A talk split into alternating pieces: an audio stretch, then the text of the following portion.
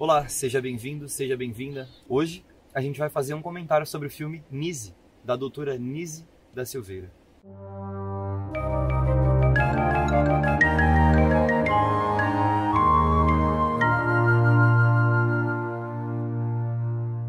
Bom, hoje a gente vai falar um pouco sobre o filme Nise, sobre a doutora Nise da Silveira, que utilizava a arte dentro de um hospital psiquiátrico para ajudar os seus pacientes. Bom, se você ainda não assistiu esse filme, eu indico muito que você assista. Ele é um filme fantástico, estrelado pela Glória Pires.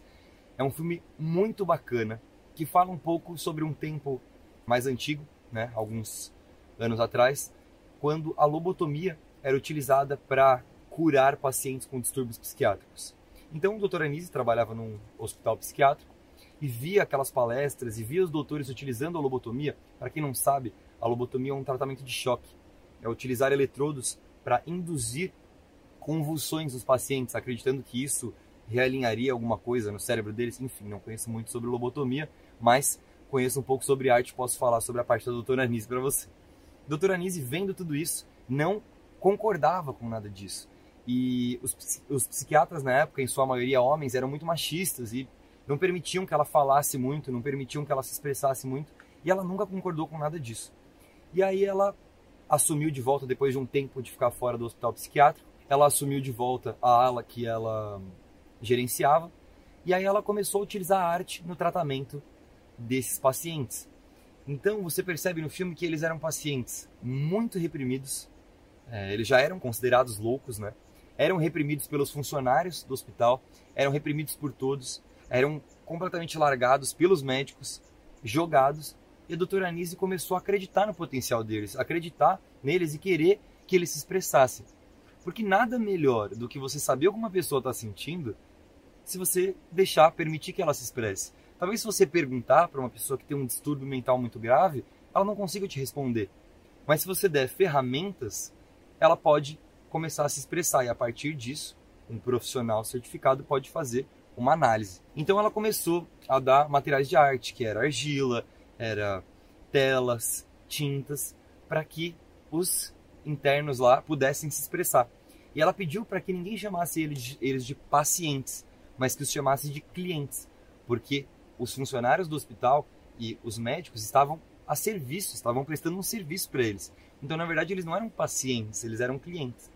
E ela começou a tratar desses clientes, começou a fornecer material de arte e eles começaram a se expressar. Começou, claro, tudo bem aos poucos, foi difícil de concentrá-los na atividade de arte, mas depois descobriu-se dezenas de pacientes que agora eram clientes foram beneficiados pela Nise, porque eles conseguiram se expressar, muitos conseguiram melhorar em muito seu distúrbio. Então, é claro, tinham distúrbios muito profundos, então não atingiram a cura, mas chegaram muito próximo dela, se sentiam muito melhor, conseguiam interagir com as outras pessoas, com os animais e conseguiam se relacionar entre si de uma forma muito mais interessante. Então, o trabalho dessa psiquiatra, Nise da Silveira, que é uma pessoa que existiu, brasileira, mulher, busque sobre essa mulher incrível. Essa mulher conseguiu, dentro de um hospital psiquiátrico, fazer um trabalho de que a maioria dos doutores da época não conseguia fazer e não tinha nem o mínimo de abstração, de visão para fazer um trabalho desse. Então, assim, procure saber um pouco mais sobre essa doutora, sobre o trabalho dela. Ela foi reconhecida internacionalmente por esse trabalho com a arte. Ela obteve muito sucesso nesse trabalho porque os clientes dela se sentiam muito melhor, conseguiam interagir. No filme mostra um cliente que até voltou para o convívio da sua família, e pôde sair do hospital psiquiátrico.